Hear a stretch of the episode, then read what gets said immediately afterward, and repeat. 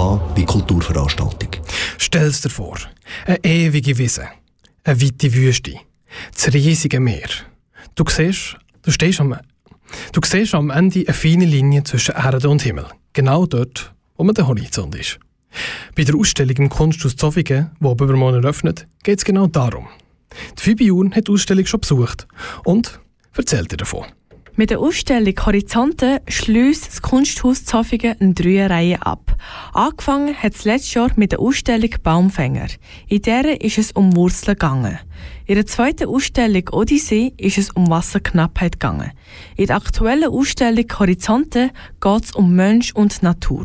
Die Kuratorin Claudia Waldner sagt, für was der Horizont steht. Es geht dort um Sinnbilder, um Sehnsüchte, um Utopien, um Fantasie, um gedankliche Erweiterung, um einen persönlichen Blickfeld, um einen eigenen Standpunkt, der ja dann den Horizont immer mit sich treibt, oder? Und genau um diese Linie geht es eigentlich allen Künstlerinnen und Künstlern, die sich in der Ausstellung Horizonte mit der Thematik befassen. An dieser Gruppenausstellung beteiligen sich neun Kunstschaffende. Claudia Waldner erklärt, wieso. Das Ziel an diesem breiten Spektrum ist natürlich das gewesen, diese Linie möglichst breit zu ziehen und mich nicht nur auf Landschaftsmalerei ähm, zu fokussieren, sondern den Horizont ähm, in jedem Mittel, auch in jeder künstlerischen Möglichkeit zu zeigen, also auch zu öffnen äh, in die Installation, in die Videoarbeit oder Fotografie.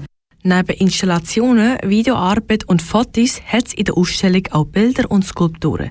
Eine der Skulpturen ist ein Granitblock. Dort drinnen steckt wie ein Piercing ein großer Ring aus Bronze. Auf dem Ring hat es Abdrücke von Händen, was die Bronze ganz weich und leicht wirken lässt. Vis-à-vis von dem Granitblock ist ein Bild von einer Wolke. Die weiß-rosarote Wolke auf schwarzem Hintergrund wirkt im Gegensatz zum Stein eher schwer. Es symbolisiert eine schwere Gedankenwolke. Bei all diesen Werken sehen wir gut die Verbindungen von Natur und Mensch. Vor allem die Schönheit der Natur wird abgebildet. Die Kuratorin sagt, welches Werk sie am meisten anspricht. Eine Arbeit von Agnes Meyer-Brendis finde ich wahnsinnig schön mit den Moon Goose. Das sind die Mondgänse, die dann nach einer Aufzucht von der Künstlerin ähm, sozusagen ähm, gedanklich die, die Erde verlassen auf dem Weg zum Mond. Finde ich wunderbare Arbeit. The Moon Goose Colony. Das Projekt, wo Mondgänse großgezogen und trainiert werden, bis zum Mond zu fliegen. Aber zurück auf die Erde, zurück zur Ausstellung im Kunsthaus Zaffigen.